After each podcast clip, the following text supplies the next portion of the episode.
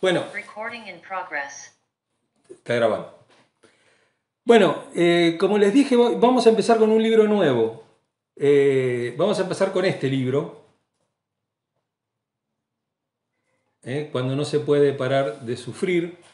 Una lectura inspiradora del libro de Job para renovar nuestra esperanza y descansar en la gracia de Dios. Este libro no viene más con esta tapa porque esta es la primera edición. Ahora viene con una tapa distinta que fue la que yo les mandé en el WhatsApp. Ya, se lo, ya los encargué. eh, Eduardo los iba a mandar este, eh, firmados y dedicados. eh, algunos de ustedes ya lo conocen. Ya ha predicado en la iglesia, ha venido dos veces a predicar.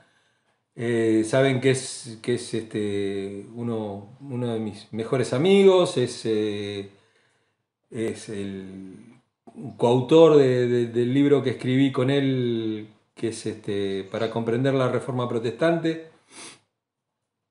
Y, bueno, y compañero de aventuras en un montón de, de proyectos y de ministerios.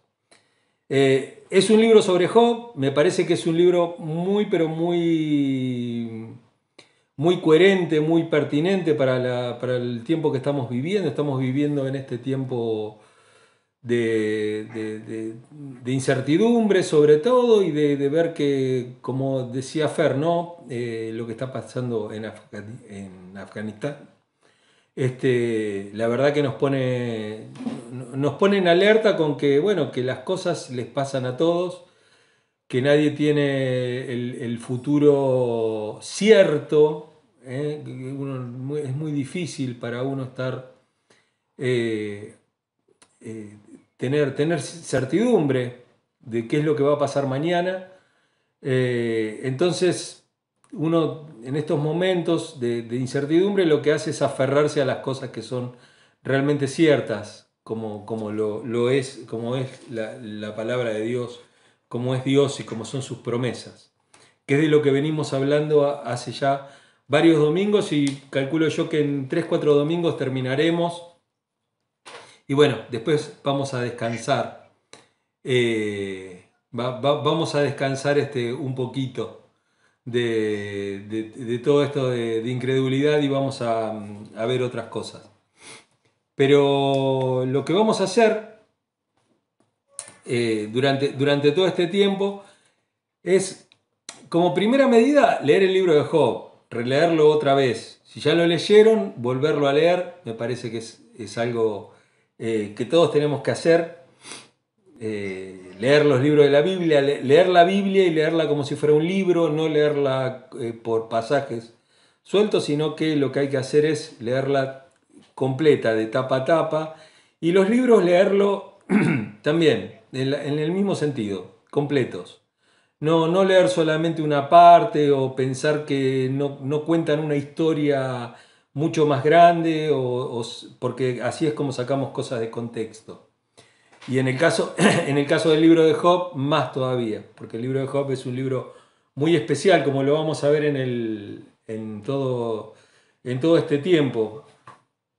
Este, este libro, que no me acuerdo en qué año lo escribió, 2014. En el 2014 se escribió. Eh, tiene, tiene un sentido devocional en el libro. No es un libro eh, académico, no es un libro que busque la, parte académica o que nos diga cómo dice en griego tal o cual cosa y lo que dice el hebreo antiguo y todo. Eh, no, no tiene precisamente eso, no es lo que busca el libro.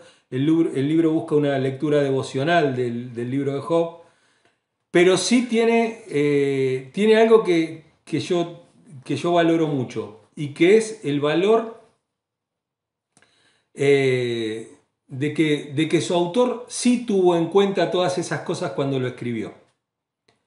No es que simplemente buscó lo devocional y dejó después todo al azar, sino que realmente esa, esa, eh, esa devoción, esa, esa escritura devocional provino de un conocimiento intelectual profundo del texto. Eh, y es un texto con el cual antes de escribir este libro se, había trabajado muchísimo. Eh, Eduardo lo había trabajado mucho, pues se había trabajado en el seminario, se había trabajado en un montón de charlas, en un montón de materias. Había una materia que se llamaba Hobby Eclesiastés, el hombre en busca del sentido. Eh, así que, que se, se había trabajado muchísimo y fueron materias riquísimas. Y después de todo eso, con las grabaciones de todo eso, bueno, se trabajó muchísimo. Fue, fue un libro que, que la verdad que, que, yo vi el proceso y fue muy, muy, muy lindo. Haciendo el video en vivo, ahí, ahí creo que se ve bien. Entonces, lo que les decía, es, eh, tiene esa característica el libro, de que si bien es una lectura devocional, no, por ser devocional, no, no deja de ser, de, tener cierta rigurosidad eh, académica. Bueno, entonces lo que le decía, eh, Job está abordado desde otro punto de vista, desde un punto de vista no solamente, no, no solamente devocional, sino desde un punto de vista académico, pero que no, nos, que no se pone como un maestro ciruela a decirnos, no, basta. Ahí estoy, dejalo, minita. Anda a la Basta, pieza. si saludamos todos los Anda a la perros. pieza. Anda, mamá. Eh, bueno, lo primero que tenemos que saber antes de empezar a leer Job es que Job no, no, no es un libro eh, que haya estado desde un principio en la Biblia. Y que Job posiblemente no haya sido un personaje bíblico. Bueno, la, la cosa es que Job posiblemente no, no sea un libro bíblico de, de, desde entrada, sino que puede, puede proceder de una tradición, de que haya sido una historia, una historia que se ha contado, que se ha contado varias veces. Es que el libro de Job es un libro muy complejo. Nosotros siempre lo que hacemos es como darle una, una, una, mirada muy por encima y damos todo por hecho con el libro de Job. Eh, o sea, Satanás es el diablo y es ese que está ahí. Y, y, bueno, y entre los hijos de Dios y, y, jugamos a que, a que había una apuesta y que y, lo tomamos como que bueno que, que Job este, al, al, final de cuentas Dios le dio mucho más de lo que tenía y todo lo terminamos de esa manera cuando la lectura sería mucho más profunda porque tiene que ver con el hecho existencial, con, con la existencia de las personas, con cada uno de nosotros que es muy difícil eh, para, para, nosotros, para cada uno de nosotros, y cuando uno va siendo más grande, más difícil se, se vuelve, encontrarle sentido a la vida. Eh, cada uno tiene, le, busca el sentido a la vida y eso es muy, pero muy, muy difícil. Y, realmente si no estamos aferrados a Dios, si no encontramos una esperanza, si no encontramos una, un, una guía, si no encontramos una, una familia la cual nos, nos, nos contenga y, con la cual podamos, podamos vivir, eh, la, vida, la vida es muy compleja, es, es, es muy, muy compleja, porque está llena de incertidumbres y como hablábamos el domingo, está esos, esos valles de sombra y de muerte de los cuales nos habla eh, el salmista, eh, son mucho más comunes de lo que nosotros creemos. Son mucho más comunes que, que esos lugares donde, eh, donde, donde, donde el sol da a pleno, ¿no es cierto? tenemos esa, esas cosas. Y a veces nos pasa que dentro de nuestro cristianismo este, tenemos esa cosa de que nosotros no tenemos como nada que ver con la Iglesia Universal. Eh, y vemos pare de sufrir y decimos, no, pero estos no son de los nuestros. Y nosotros tenemos el mismo pensamiento, ¿no? Ese pare, ese pare de sufrir. Y ese pare de sufrir que viene de Jesucristo es el Señor. Entonces, si Jesucristo es el Señor, yo tendría que dejar de sufrir. Y si Jesucristo es el Señor, yo no tendría que tener problemas. Bueno, y el, el tema es que tenemos problemas. Tenem- tenemos, tenemos problemas y lo- los Sería tenemos. como todo lo puedo en Cristo que me fortalece. Claro, es como simplemente agarrar ese versículo, todo lo puedo en Cristo que me fortalece, y entonces, bueno, quiere decir que nada me es imposible. No, hay un montón de cosas que me son imposibles en la vida. No todo me es posible, no todo lo puedo hacer, no todo lo puedo superar, eh, pero de la mano de Dios sí lo puedo afrontar y lo, y lo puedo, y, y- puedo sacarle buen provecho de esas cosas. ¿Cómo, ¿Cómo decirlo esto de sacarle buen provecho? De si tengo una enfermedad, si tengo un problema, a lo mejor no se solucione. No quiere decir que, que porque yo ore a, Dios o, que Dios esté conmigo, el problema se va a solucionar. Tal vez no se solucione. Y tal vez eh, quede irresuelto por el resto de- de- de la vida. Pero lo, pero lo que le puedo sacar de bueno a eso es experiencia. Es experiencia, es confianza, es saber que no estoy solo, es saber que a, pesar de todo, porque, porque si no es muy, es muy fácil eh, perder de vista a Dios. Porque, claro, cuando las cosas me van mal quiere decir que Dios no está. Y el tema es que Dios está siempre. Y está cuando estamos bien y cuando estamos mal. Cuando estamos bien no quiere decir que haya una presencia mayor de Dios o que yo esté haciendo las cosas mejor o que yo tenga una comunión más profunda con Dios. Yo puedo tener una comunión muy profunda con Dios, puedo, puedo tenerlo en cuenta en todos mis caminos, eh, puedo leer la palabra de Dios, puedo hacer su obra, puedo hacer todo lo que, todo lo que Él dice y todo lo que se espera de un cristiano. Pero hay veces que, que las cosas no salen bien. Y eso no quiere decir ni que yo esté fallando ni que Dios esté fallando. Quiere decir que estoy viviendo. La vida es eso. La vida son más momentos de amargura que momentos de felicidad. El tema está resignificar los momentos de felicidad y los momentos de, de, de pleno gozo ¿eh? Eh, para, que, para, que me, para que me dejen vivir, para que yo pueda vivir con eso. Y este libro, eso es lo que va a hacer con nosotros. Eh, yo les quiero hacer así como un repaso muy, muy, muy cercano. Yo en la, en la semana voy a poner el capítulo 1, que el capítulo 1 está gratis dentro de lo que es eh, ediciones, eh, publicaciones Alianza, que es quien, quien lo publica. Ya se han hecho como cuatro o cinco republicaciones del libro, así que tuvo, tuvo muchísimo éxito.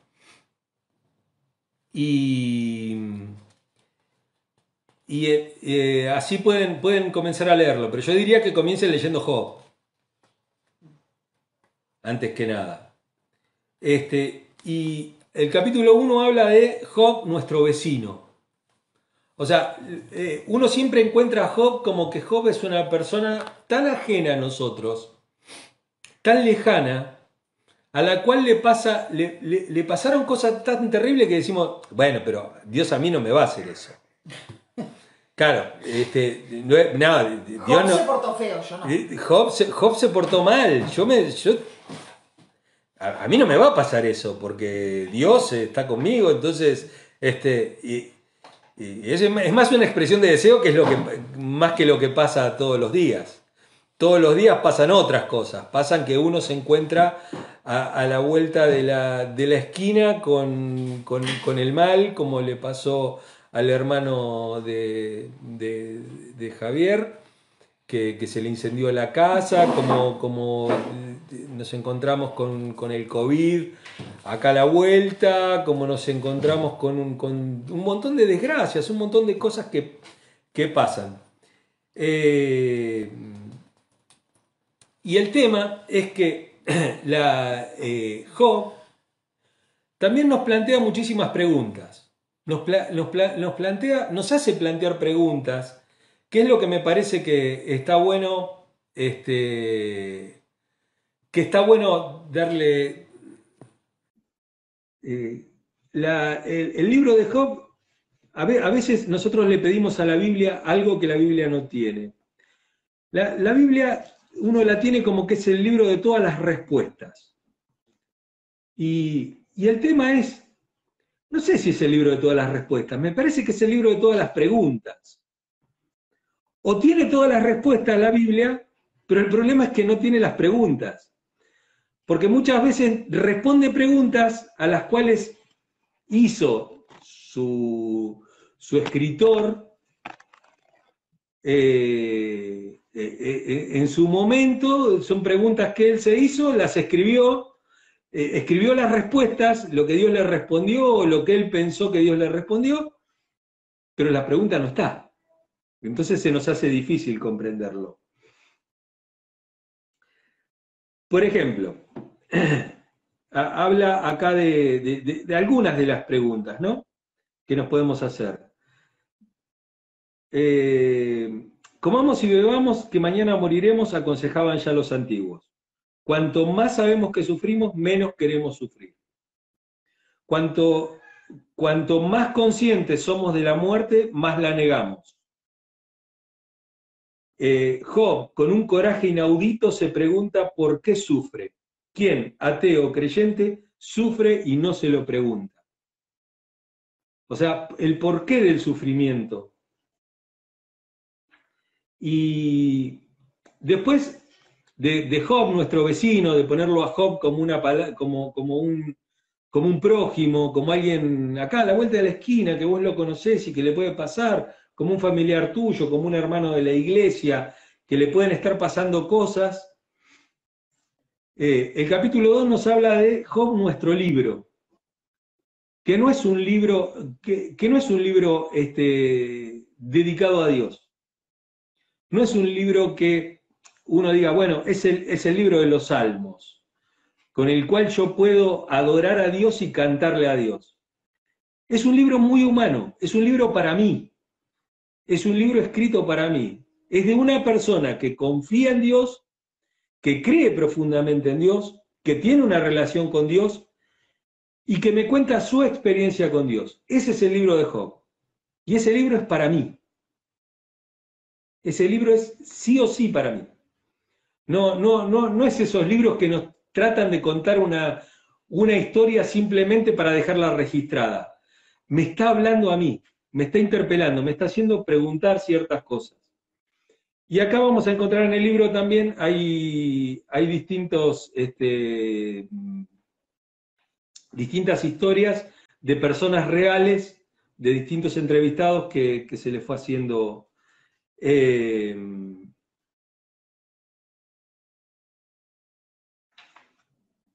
el capítulo 3, por ejemplo, habla de la vereda soleada de la calle. Eh, como que la vida tiene dos veredas, ¿no? Y hay una vereda que es donde está, uno cuando camina por Capital, por ahí por la calle Uruguay, por, por esas calles que son más bien angostas, este, siempre el solcito a la mañana pega de una sola vereda, en la otra vereda hace un frío, hay humedad y todo, pero hay una vereda soleada del lado, del lado de la vía, de la vida, ¿no? Eh, y parece que hay, hay gente que camina solamente por la vereda soleada de la vida y hay otra gente que camina por la vereda, por la vereda este, de, de la oscuridad, por la vereda más, más fría. ¿eh? Eh, y, y acá nos, no- nos llama, nos llama a leer este Job capítulo 1 del verso 1 al 5. Cada, cada capítulo tiene su, como, como su, su lectura amplia y una lectura puntual. Y, y acá nos habla de- del- capítulo 1, versículo 1 y 2, donde dice, había un hombre llamado Job que vivía en la tierra de Uz. En realidad era, una, era la persona más rica de toda aquella región. Entonces, ahí es como que nosotros decimos, bueno, bien, arranca bien el libro. Bueno, después nos damos cuenta que no. Eh, Es, es interesante hacer esta lectura del libro. Nosotros todos sabemos que Job es, un- es una persona que sufre. Nosotros todos tenemos esa idea y todos sabemos eso. Sabemos que Job es una persona que sufre. Eh, quien más, quien menos sabe, no estoy spoileando nada, que, que a Job se le mueren todos los hijos, que, que- que Dios este, le arrebata todo lo que tiene, que le salen llagas. Y, y todo tiene todo, esas ideas ya las tenemos, ya, ya sabemos, contamos esa historia. la idea sería acercarnos al libro como si nosotros no supiéramos todo eso. Es difícil. Va a ser complicado, pero, pero es el tipo de lectura que hay que hacer. Es una de las lecturas que hay que hacer. Acercarse al libro como para que el libro nos sorprenda. Porque el grave problema es que si yo le pregunto a todos los que están mirando, a- ¿quién leyó el libro de Job? Y lo leyó completo. No hay mucha gente que lo haya leído completo. Se ha salteado partes, ha leído el principio y ha leído el final, ha leído lo que el pastor ha predicado alguna vez. No, no, como, como les decía, no tenemos esa lectura de la Biblia constante, de leer un, un libro completo.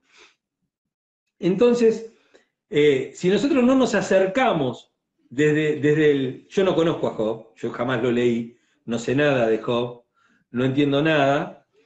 eh, el, libro nos puede llegar a sorprender, porque vamos a encontrar a lo largo de los capítulos y de los pasajes, vamos a encontrar cosas que ni siquiera sabíamos que sabíamos que estaban en el libro. El libro es muy, pero muy, muy rico, muy, muy rico.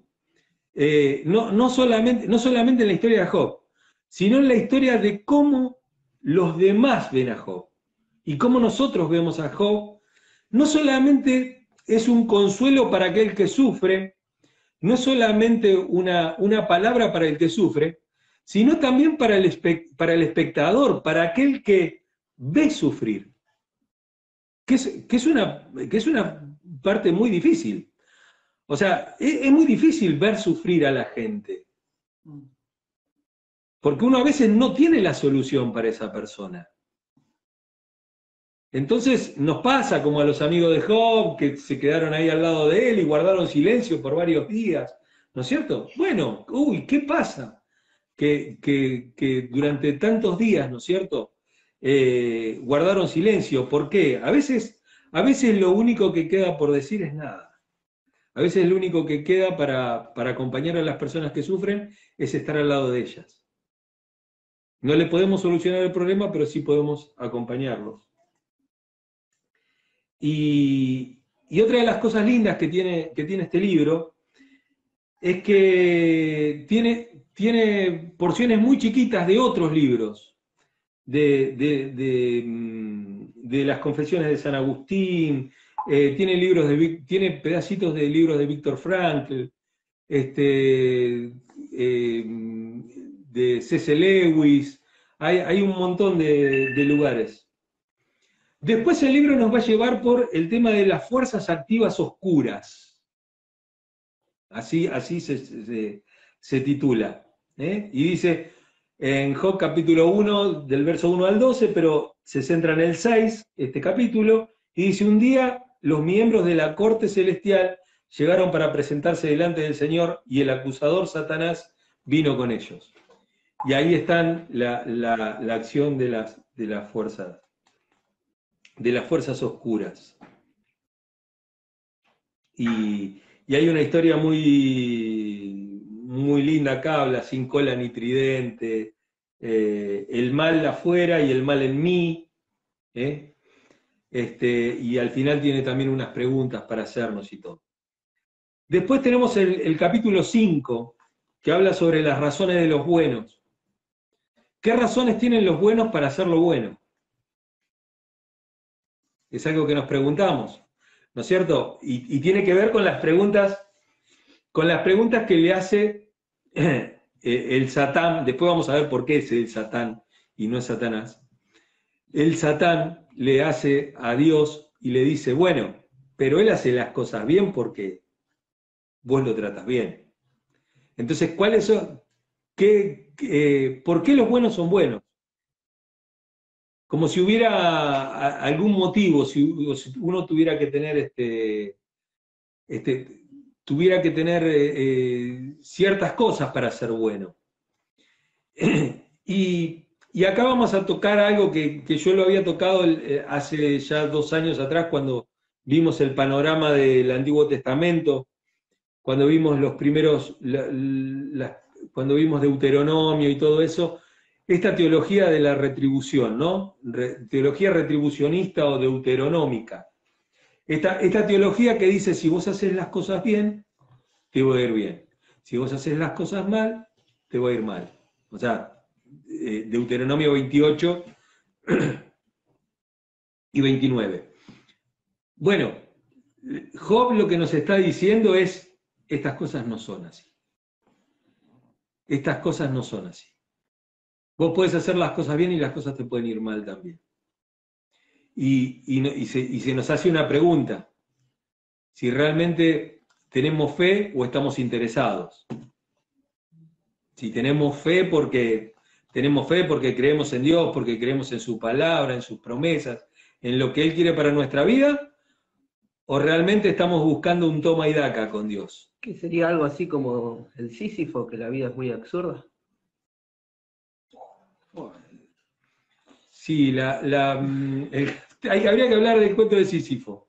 Sísifo era el que empujaba la piedra, ¿no es cierto? Hab- Había eh, Zeus, lo había, creo que fue Zeus, el que lo había, lo había condenado a toda, a toda una eternidad de empujar una piedra y le empujaba hasta lo alto de la colina y cuando llegaba a lo alto de la colina se caía la piedra Y volví otra vez. y tenía que volver otra vez a levantarla y, y era así, era todo como un círculo vicioso, ¿no? De, de- de- de- de angustia y de dolor, o sea, era, era algo infructuoso. No, no creo que sea, que pase por ahí. No creo que pase por, por, por este, lo absurdo, lo absurdo de la vida, porque en nuestro caso, empujar la piedra tiene, tiene a veces recompensa. Hay veces que no y hay veces que sí. En el caso de Sísifo, nunca tenía recompensa. Este, el capítulo 6 habla, se llama Desnudos, ¿no es cierto? Este, desnudo salí del vientre de mi madre y desnudo estaré ahí cuando me vaya. Y ahí está la, la- la desnudez de la vida, ¿no es cierto? Este, esa, esa desnudez de saber de que todo lo que tenemos va a quedar acá. Va a quedar acá, entonces este, es muy, es muy, muy tonto, es muy, muy loco eh, pensar que estamos en esta vida para acumular riquezas. Eh, no tiene, no, no- como que no tiene, no tiene un gran sentido. Después el capítulo 7 va a hablar sobre los motivos de Dios. ¿Qué motivos tiene Dios para hacer lo que hace? ¿No? Este, No son nuestros perros. no, no, no, son otros perros esos, no son los míos. ¿eh? ¿Eh? La... Después el capítulo 8 dice, lo que queda cuando no queda nada. Es muy interesante. Lo que queda cuando no queda nada. Cuando, cuando, y y ac- acá, acá pasa lo que, lo que nos pasa muchísimas veces. Cuando, cuando te quedas sin aquellas cosas que te daban seguridad, te das cuenta que, que lo que queda cuando no queda nada es Dios. Dios queda al lado tuyo. Dios está al lado tuyo. Te das cuenta que lo- de lo único que podés estar seguro en la vida es de Dios. Le- Les estoy como contando el- la conclusión, pero en verdad tiene muchísimas más preguntas todo esto. Son, si hay algo que nos va a hacer este libro y, toda esta lectura es hacernos muchísimas preguntas, muchísimas preguntas. El capítulo 9 habla de callar, ¿no es cierto? Y, acá lo que decía yo de los amigos, hay veces que uno no tiene nada que decirle a la persona que sufre, sino callar. En el, versículo, en el capítulo 2, verso 13, dice, y ninguno le decía nada porque veían que su sufrimiento era demasiado grande como para expresarlo con palabras. Hay veces que uno no puede transmitir lo que le está pasando. Y, realmente nuestros dolores y nuestros sufrimientos son muy personales, son, muy nuestros.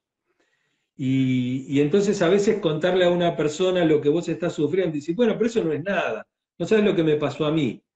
Bueno, a vos te pasa algo terrible, que para vos es terrible, pero para otra persona a lo mejor lo que le está pasando le causa exactamente eh, el, mismo, el mismo dolor o la misma angustia en, la vida que lo que te pasa a vos, que a lo mejor puesto uno al lado del otro es más grande lo tuyo, pero, pero quiero decir que para cada uno su dolor es el mayor. igual siempre, siempre hay, eh, nunca hay límite para sufrir. Nunca hay límite. Tampoco hay, tampoco hay límite para estar alegre. No hay límites.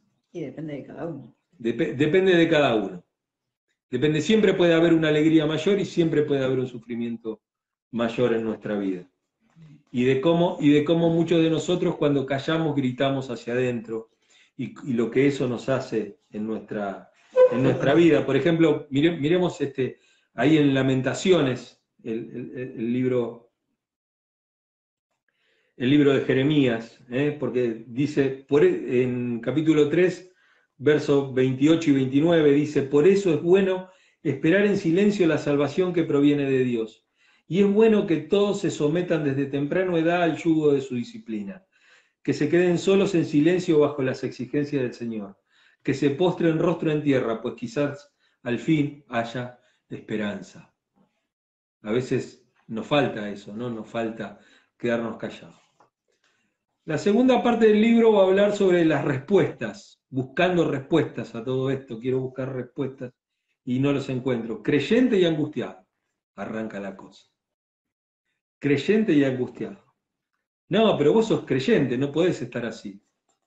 Sí, se puede estar. Nos tenemos que dar permisos de, sufrir y, y también, y también entender que el sufrimiento es un fuego que nos, que nos purifica y que Dios no solamente tiene, eh, no, no tiene maldad en, en hacernos algo para castigarnos, sino que al fin y al cabo todos esos procesos son para purificarnos y para que aprendamos algo. Y siempre tiene algo de didáctica la vida. Capítulo 11, el derecho de llorar. ¿Mm? Dice el, cap- el capítulo 4, verso 3 y- al 5 de, de Job, dice, antes alentabas a mucha gente y fortalecías a los débiles, pero ahora que las desgracias te acosan, te desanimas, te llenas de miedo cuando te afectan a ti. Fíjense si no es parecido a médico, cúrate a ti mismo. Si a tantos has curado, ¿cómo no te puedes curar? Ahora vos. O si sos el Hijo de Dios, bajate de la cruz.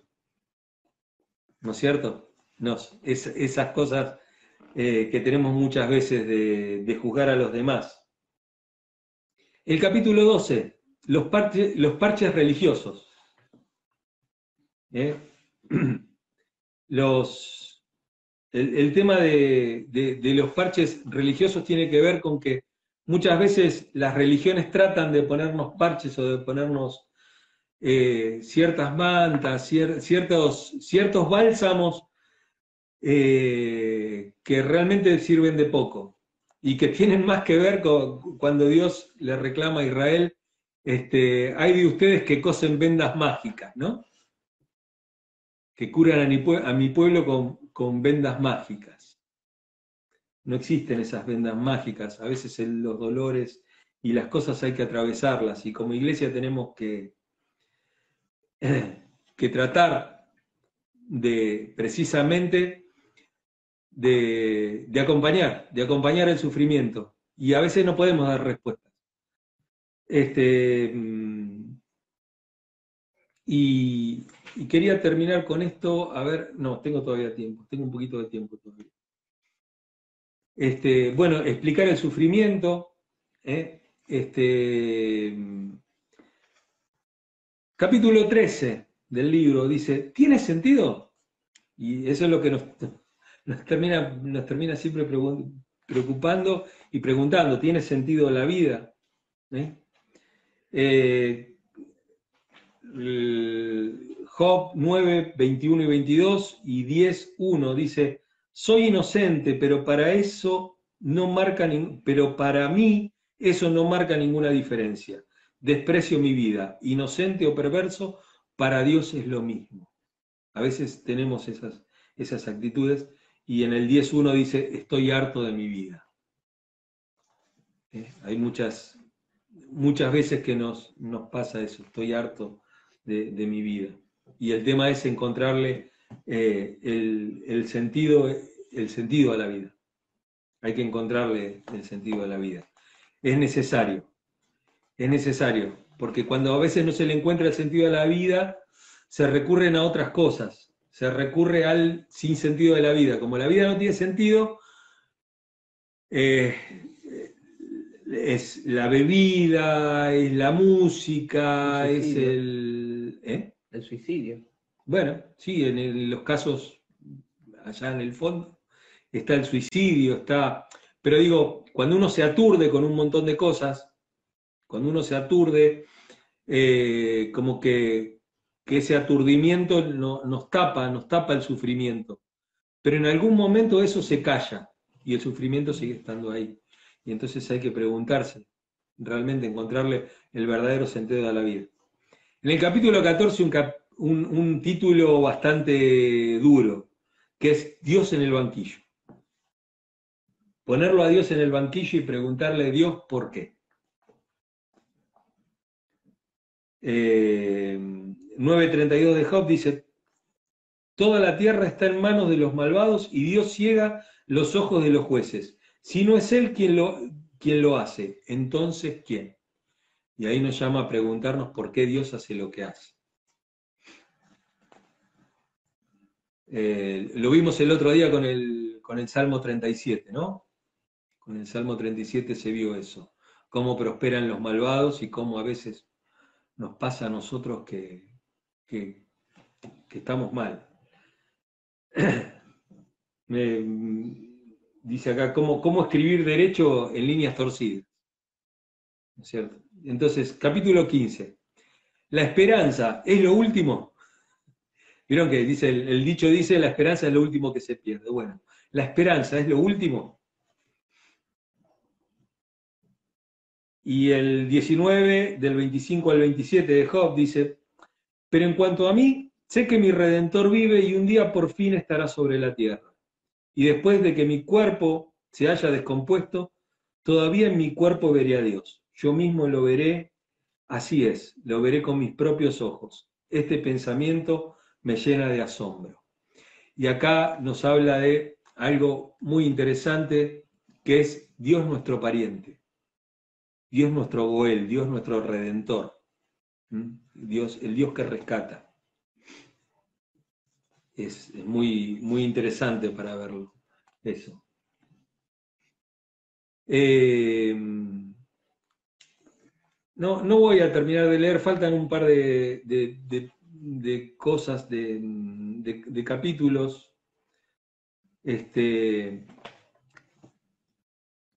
pero sí quería que, que hab- hablemos de estas cosas, ¿no? De esto que nos, que nos está pasando, de, de todo lo que nos está pasando. Eh, lo, lo estoy hablando con mucha gente y todos me dicen lo mismo. Me, me está costando mucho esto.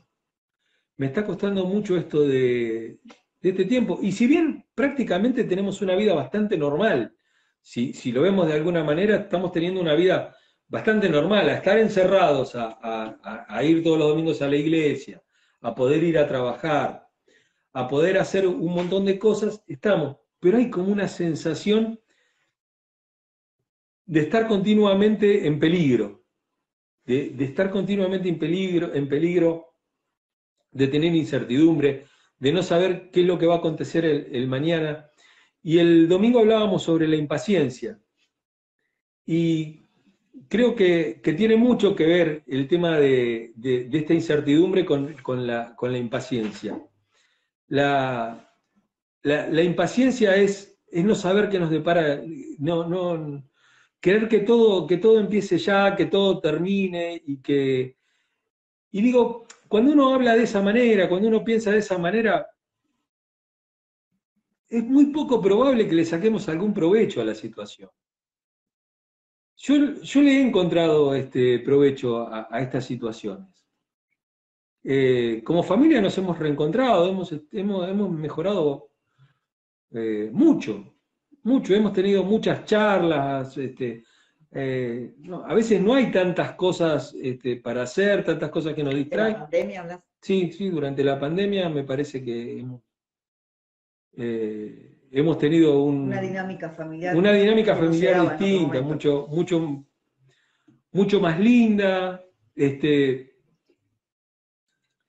como iglesia también hemos aprendido a que, a que estas son las posibilidades y la hemos aceptado y lo hemos hecho así. Muchos han, han aprendido a, a- a buscar en la tecnología eso que les faltaba y, y le hemos dado un buen uso y, hemos hablado y nos hemos comunicado y inclusive lo- lo- los chicos de la alabanza durante mucho tiempo estuvieron este, pasándose cosas, canciones, una cosa y otra, dándose apoyo y todo, bueno, sí, está bien, yo predicaba todos los domingos igual, pero, pero los chicos de la alabanza no estaban, no estaban tocando, no estaban haciendo lo, lo que normalmente hacen, y eso obviamente también eh, baja, baja un poquito la, expectativa y baja también el tema de,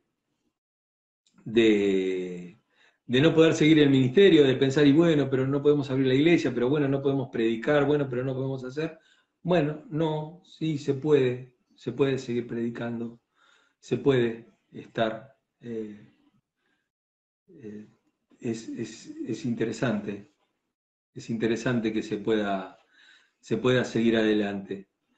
Y, aprendimos a que vivíamos con menos ropa, que vivíamos con menos, con menos cosas. De hecho, hoy justo estaba escuchando que mm, lo- los bancos están rebosando de plazos fijos. Porque la gente, está bien, hay gente que la, la gente que la pasa mal, la pasa mal siempre, es así. Pero, qué sé yo, la gente que distraía plata para ir a comer afuera todos los fines de semana, o que se compraba pilcho, que hoy ya no lo hace. Entonces toda esa plata va a parar al banco porque la verdad que no sabe qué hacer, porque ya la tenía destinada. Entonces hay como ta- también, o más de uno arregló su casa, tuvo el, tiempo que no tenía para pegarle una pintadita a la casa, para hacer una cosa, para hacer otra. Algunos se han dedicado a estudiar, ¿eh? a, adelantar los estudios, a leer. Hay un montón de cosas. Hay cosas buenas para, para rescatar de esto. Y hay, y hay una esperanza al final del camino.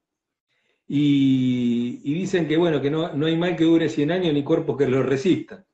Así que eh, tenemos, tenemos que tener esperanza de que, de, de que Como este, decía antes Javier, ¿no? Que esa experiencia mala nos lleve más a Dios. que nos lleve más a Dios, que nos acerque más a Él, que, no, que nos demos cuenta que ni lo bueno dura para siempre, ni lo malo dura para siempre, que, hay que, que las dos cosas se pueden atravesar con Dios. Que, que- que Dios este, magnifica la alegría y que, y que aplaca el dolor, y que aplaca el dolor. Porque no es lo mismo que te duela con, con Cristo que que te duela sin Cristo. Eh, no es lo mismo que, que sufras una ausencia, un dolor, una, una pérdida con Cristo que sin Cristo. No es, no es lo mismo. No, no da lo mismo. Entonces, eh, me parece que de acá podemos salir mejores. Eh, eh, espero, espero eso. Espero que podamos, podamos este, salir y, reconocernos más cerca de Dios reconocernos, reconocernos más como iglesia, reconocernos como pueblo, como hermanos, como prójimos también. Así que bueno, ese es el pensamiento que les dejo para, para esta semana. Les pido que lean el libro de Job y que, bueno, ahora cuando les pase el, el- primer capítulo lo, lo puedan leer.